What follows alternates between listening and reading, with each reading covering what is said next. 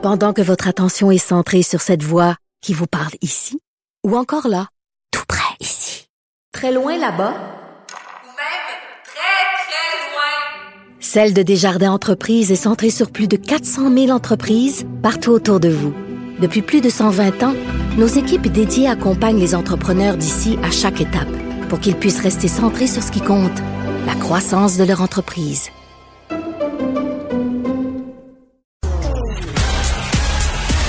Geneviève Peterson, la déesse de l'information. Vous écoutez Geneviève Peterson. Cube Radio. Bon, je me posais la question avec Julie Marco, mais c'est aussi la question que se pose Rosémie Autonté-Morin. Quel été s'annonce pour les célibataires? Rosémie est là. Salut, Rosémie.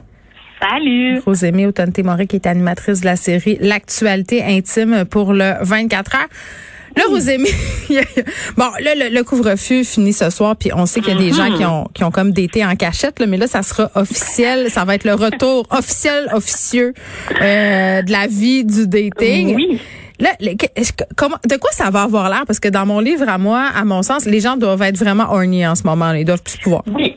Moi, j'étais convaincue que l'été serait fait de petites orgies et c'est euh, l'hypothèse que j'ai amenée à la sexologue et présidente de l'organisme L'équasex qui s'appelle Marion Bertrand-Huot que je rencontre dans la dernière capsule de l'actualité intime. Ouais. Et bon, euh, je sais pas si elle était convaincue par ma théorie. Par contre, ce qu'elle croit, c'est qu'elle est célibataire s'enligne quand même pour une série de dates un peu gênante. Euh, en ce sens où, tu sais, ça fait un an et quart qu'on n'a pas parlé à grand monde, que si on a suivi des règles, le dating, il s'est fait de manière virtuelle. Tu on est tous rouillés au plan social, là, Mhm. même ceux qui vivent avec d'autres personnes dans leur vrai. maison. Alors là, les célibataires vont être confrontés à nouveau aux terrasses, aux dates dans les parcs. Puis ça sera pas nécessairement facile de se dérouiller, de recommencer à jaser.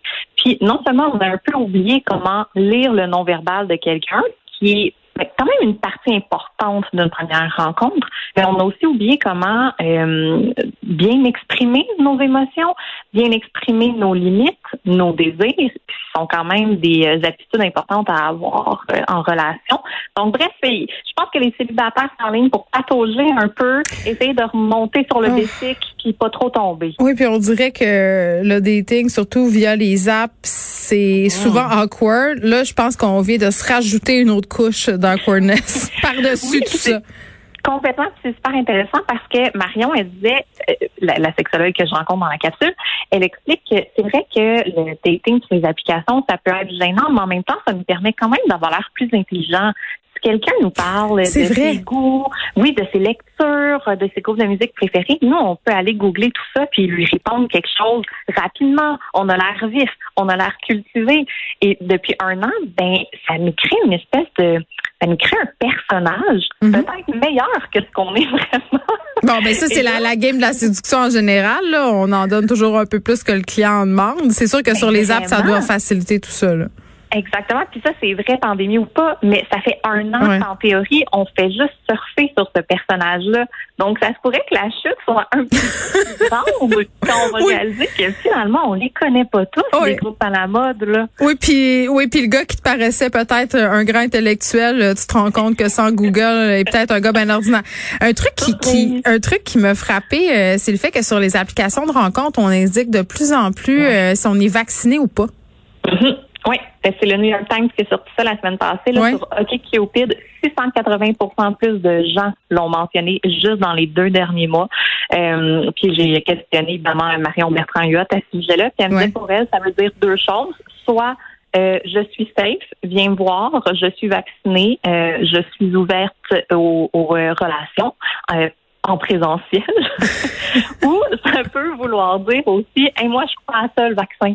Et donc, je t'affiche un peu euh, mes couleurs politiques. Puis ça, c'est, je trouve, un tournant très le fun dans le jeu de la séduction. Euh, de dire qu'on est vacciné, c'est de dire qu'on croit à la science et c'est donc afficher nos croyances d'emblée. Puis Marion, elle disait, tu sais, ça nous en apprend plus que j'aime le plein air sur quelqu'un, une Ah. phrase très à la mode sur les réseaux sociaux. Ah oui. C'est vrai.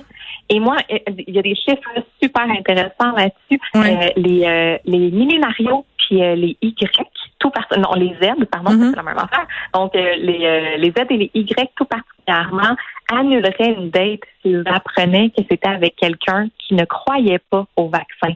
C'est plus de la moitié. Là. Mais ça m'encourage, euh, on dirait, de savoir ça. Oui, mais c'est quand même intéressant de savoir que pour les célibataires, cet été, il va y avoir comme un petit test à passer. Et ce test sera peut-être pas le vaccin.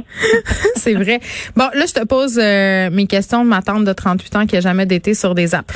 Je t'entendais parler euh, avec la, la sexologue en question, Oui. puis elle évoquait l'idée euh, parce que bon, euh, pour éviter un peu d'être en d'être mal à l'aise lors des premières rencontres, de faire des dates un peu en dehors des terrasses puis des parcs justement. Elle disait du kayak, des affaires de même. Je dire, moi, j'écoutais ça puis je capotais. Je me disais, voyons, on va tous rajouter une pression de faire des activités spéciales. Le, dating ordinaire, là, ça marche plus? C'est plus ça? Ben, le dating ordinaire, ça marche encore, mais le dating ordinaire, quand t'as pas parlé à personne depuis un an et quart, c'est peut-être extrêmement angoissant. Fait que c'est comme une activité pour détourner l'attention un peu? Exactement. Pour pas nécessairement avoir à parler tout le temps. On sait plus parler, Geneviève.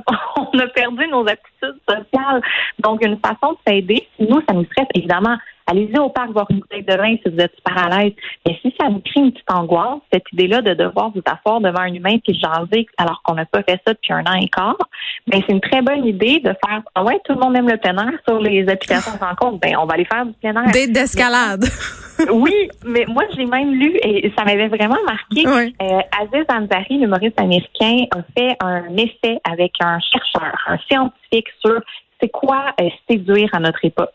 Puis dans ce livre-là, euh, les recherches avançaient que la meilleure première date qu'on puisse faire, c'est aller au Monster Truck. Et là là. que ça nous donne une activité de laquelle jaser plutôt que parler juste de nous. C'est complètement inattendu, donc tu prends la personne par surprise, Mhm. ça lui fait une bonne histoire à raconter, puis ça te fait étonnamment vivre des émotions fortes. Puis quand tu vis des émotions fortes, euh, tu as tendance à t'ouvrir davantage, à te livrer plus rapidement. OK. Donc, tu découvres plus vite avec qui tu es si tu l'amènes au Monster Truck ou probablement au trip, au glissade d'eau, je sais pas. euh, Ah, mais moi, euh, des, des activités random de même, euh, je suis preneuse. C'est juste la sortie d'escalade puis de kayak où je suis moins certaine. Là, je, je sais pas. Est-ce est-ce que, en terminant, est-ce que c'est possible de dater aujourd'hui en dehors de ces fameuses apps-là? Et peut-être, ben, tu vois, je te ramène à, à Modern Romance. Oui. De moins en moins, Euh, nos grands-parents, là, ils étaient des gens qui habitaient dans, dans un rayon de quelques rues autour d'eux euh, ou euh, via l'église. Mais tu sais, aujourd'hui, euh, les, les, les croyances religieuses sont de moins en moins grandes, puis on parle pas beaucoup à nos voisins. Euh, donc, amis d'amis, applications, surtout à une période où on n'a pas pu les voir, Ouais. nos amis. Puis c'est pas euh, nécessairement, ouais, c'est pas nécessairement les apps. Ça peut être via les messageries de certains euh, réseaux sociaux aussi.